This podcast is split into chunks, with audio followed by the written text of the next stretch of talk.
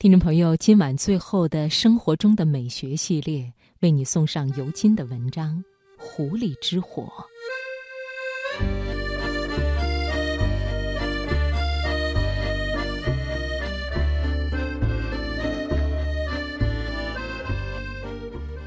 一年夏天，我协同次子和小女到冰岛旅行，发现北极光是冰岛人百说不厌的话题。北极光那种超乎想象的美丽，让许多浪漫瑰丽的神话和别具深意的寓言应运而生。其中最让我动心的是芬兰那则美丽的传说。在芬兰语里，北极光被称为“狐狸之火”。根据古老的传说，有只赤红色的狐狸在白雪覆顶的高山上，以闪电般的速度奔跑着。所过之处，皑皑白雪都被染成了斑斓的色彩。狐狸意气风发地跑着跑着，蓬松肥大的尾巴扫起了晶莹的雪花，如红的雪花撞向辽阔的天幕，撞出了满天变幻不定的色彩，璀璀璨璨地化成了风情万种的北极光。这则活泼生动的传说，意境优美，让人浮想联翩。日日面对山川湖泊，而一颗心早已被美麻痹了的冰岛人，在谈起北极光时，却依然有着那种初堕情网的兴奋。他们众口一词地表示，每年冬天一来。冰岛便因为凌厉的寒气，加上不见天日的黑暗，变得杀气腾腾。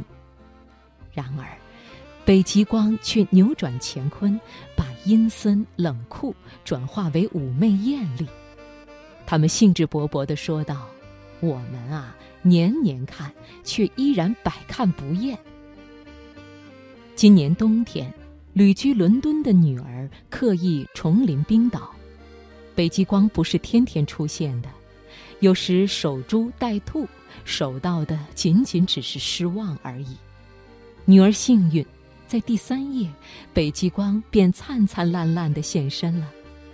她向我动情的描述，天空变成了一个大舞台，而动态的北极光呢，是个风姿绰约的女子，她在跳舞。五彩长裙掀动如波涛，跳出了溪水的温柔，跳出了瀑布的壮阔，跳出了月亮的安恬，跳出了太阳的刚烈。形状和色彩不断变换，而且瞬息万变。女儿看得目瞪口呆，她不敢说话，不敢移动，生怕嘴一开，脚一动。这神话境界便化为烟气，转瞬消失。眼前的一切明明是真的，但却又像是假的。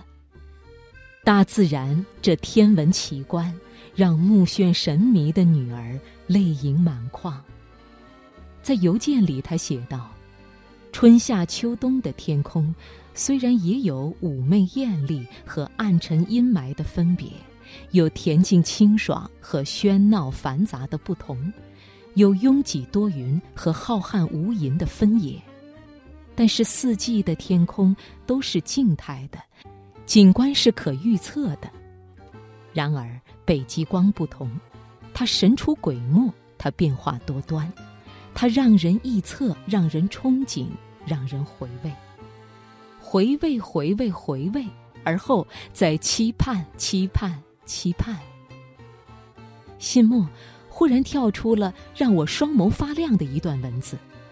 妈妈从冰岛回来后，我忽然有一个很强烈的欲望，我想提笔跨出写作的第一步。天空原本单调无趣，但是北极光赐予它瑰丽的新生命，就像我所过的日子，每一天都是录音式的重复。但是写作能给我带来像北极光那样的巨大冲击。我翘首窗外，万里无云的天，白白的，像一块刚被漂洗过的布，是无法引人遐思的那种干净。想到女儿即将在她生命的天空里热热烈烈地燃放狐狸之火，笑意虽像金色的流星自我脸上掠过。女儿是律师，在她漫长的一生里，写作也许仅仅只是生活的一小部分。然而，我敢肯定，只要提起笔杆。他便会有一个截然不同的人生，一个丰盈、充实、美丽的人生。